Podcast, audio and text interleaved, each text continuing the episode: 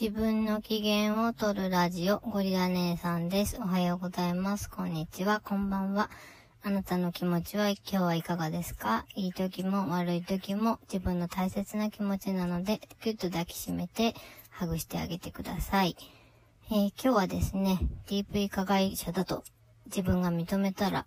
まあ、ぐっと楽になったという話をさせていただきます。まあ、結論から先にというか、まあ、タイトルそのままなんですけれども、前回の回で DV をしていたのは私の方であったというふうに、あの、認めたということで、えっと、収録をさせていただいたんですけれども、まあ、そのままですね。で、まあ、それを認めたら、まあ、自分自身が楽になったという話をさせていただきます。まあ、理論、うんと、あ、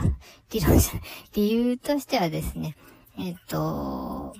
まあ、選択理論のリアリティセラピーっていうやつの基礎講座っていうのを3日間オンラインでこの間受けましてですね。で、まあ、基礎的なことと、まあ、それを、うん、選択理論とはっていうものもそうだし、あとはその、実際にカウンセラーの立場になったり、クライアントの立場になったりして、こう、ロールプレイングを通して学ぶっていうのが基礎講座だったんですけれども、まあ、それでこう、多く選択理論に触れるっていう機会を取りまして、で、まあ、受けてきたんですね。で、それプラス、あの、DV 予防構成プログラムの方と、ちょっと夫について、いろいろメールを交換しているときに、まあ、いろいろと見えてきたものがあったということと、あとはちょっと前に収録しましたけど、夫が、こう結構疲れていて、うん、ちょっとなんか今、心身ともに疲労困憊の状態で、なんか、あんまりいい状態、コンディションじゃないなっていうのもあったので、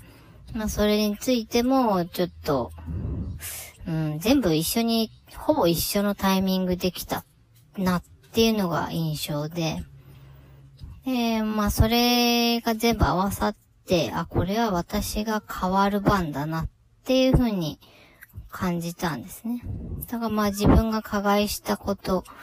DV したことを認めて、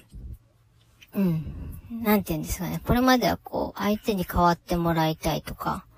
まあもともとその選択理論の基礎講座っていうのも、まあどんどんこう、いいくつかのステップをどんどん進んでいくと、こうカウンセラーとか心理師さんになるっていうための、まあ、講座の基礎の基礎だったんですけど、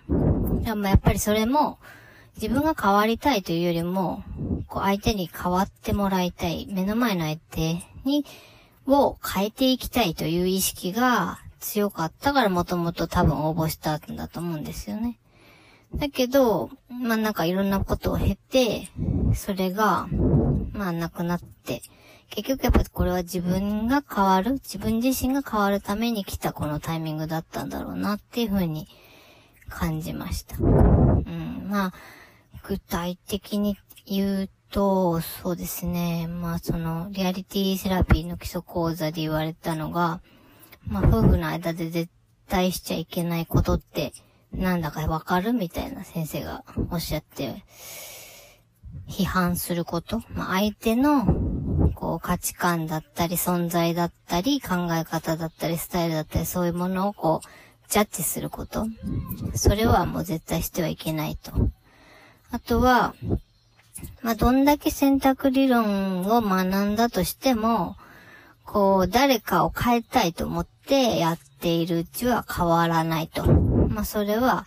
こう、外から相手をコントロールしようとしてる外的コントロールの、に基づいた考えだから、まあ、そこに気づかないと、いくら選択理論を学び続けたところで変わらないと。で、まあなんかそれも、うん、夫がここまで落ちるにはそれなりの理由があるだろうなっていうふうに思って、まあちょっとその予防構成プログラムの方とメールでやり取りをさせていただくうちに、まあもしかしたら私の方が加害者で、っていう気づきがあって、ああ、なんか、そ、そうやってこう一度、私被害者だと思ってたけど、もしかしたら加害者じゃないかなと思ったところからはもう早かったですね。なんかもう自分のことが全部こう繋がって、腑に落ちたというか、なんであの時私がこう、あの時、夫にそういう言葉をかけたのか？で、なんであの時、夫が私にそういう言葉をかけたのかっていうのが、なんかこう喧嘩一つとっても、今ならなんか全部すべて理由がわかるっていう感じがしてきて、ああ、あれもそうだ、これもそうだ、この時もそうだ、あの時もそうだって、どんどんどんどんこう、こういうことになったからこうなってしまった。こういうことになったからこういうことになってしまったって、こうなんか自分がこう、認めたことで、全部こう、ポロポロポロポロこう、理由が分かってきて、ああ、これもそうだ、あれもそうだ、ああ、やっぱりそうなんだ、みたいな感じになったんで、うん、今なら本当すべての理由が分かる。でもまあ、やっぱりその、うん、まあ、どんだけ言っても、やっぱりその、つまでも自分でこだわって執着してたりする人もいるみたいなんですよね。そうじゃなくて、こう、自分のことを顧みるというか、自分で自分がやってしまったことを認める。ただでもそれっていうのは、こう、犯罪者になるわけじゃなくて、罪人になるわけじゃなくて、まあ、どっちが善であれ、どっちが悪であるっていう決めつけでもなくて、本当にちょっとその、その時にどうしていいかわかんなかったからそういう風になってしまったっていう、まあお互いに辛かったんだなっていうのがわかる。うん、今ならそういうのが全部、うん、やっぱ認めたことで分かってきたっていう感じですね。まあちょっと抽象的な話になってしまったんで、感覚的なところ、うん、をごちゃごちゃと喋ってるんで、まあどこまでこうちゃんとお伝えできてるかどうかわかんないんですけど、まあそういう、うん、とにかく全部が全部同じようなタイミングで来て全部繋がって、あなんか、まあなんならもう本当に昔付き合った人とうまくいかなかったらもうそれが理由かみたいなのまで分かっちゃうっていうねなんかもう、あ、そういうことねっていう感じでした。うん。まあ、もともと私はなんでこう、夫好きになったのかなっていうのを、こうずっと思い出せずに忘れてて、なんで、なんで私この人と一緒にいるのかなとか思ってて、で、なんか違う、なんか違う、どうしてなんだろう、なんだろうってずっとずっとずっと悩んでたんですけど、やっぱそれについても、本当にその自分がっていうのをこう思った瞬間からちょっとわかるようになってきて、思い出したんですよね。その、うん、私たち夫婦の二人の間にあるギャップとか違いとか価値観が面白いって思ってたんですよね。その家族構成もそうだし、まあ、もっと言えば性別もそうだし、年齢もうち結構開きがあるんですよね。なんか年齢差も、でもちょっと違うし、なんかいろんなことが違って面白いって思ったから、なんか、うん、この人のこと好きになったんだったなーっていうのを思い出して。で、まあそれをこう、いつの間にか忘れてしまって、まあ相手ばっかり要求するようになって、で、まあそれだけこう、相手に要求するけれども、まあ相手もそれだけ大変で苦しくて難しくって、うん、まあどうしようもなかったっていう状況だったんですよね。それがこう、この度、こういう形で、なんとなく分かってきて、あ、そうかってなって。うん、まあちょっと、でもまだ、夫にはこの話してなくって、ねまあちょっとその、夫の方の仕事とか、体調ですね、心と体の調子のいい時にというか、まあそういう時間が取れる時にきちんと話をしようと思っています。まあちょっと今、夫にいつ言おうかなっていうタイミングを伺っているっていう状態なんですよね。うん、だからまあ、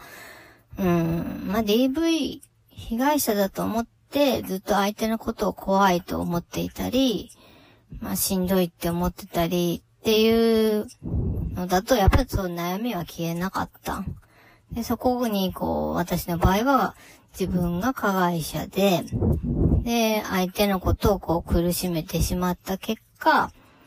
相手がこうパンと爆発してしまって暴力につながるとか、そういう風になったっていう風に認めてしまったら、